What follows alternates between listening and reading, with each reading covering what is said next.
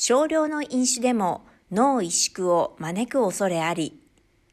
大量の飲酒は脳機能に悪影響を及ぼすことは周知の事実だが、では少量の飲酒ならば問題ないのだろうか。飲酒がどの程度有害なのかを解明するために、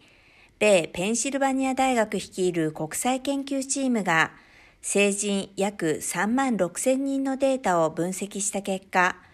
少量、中程度の飲酒でも脳全体の萎縮を招く恐れがあることが判明した。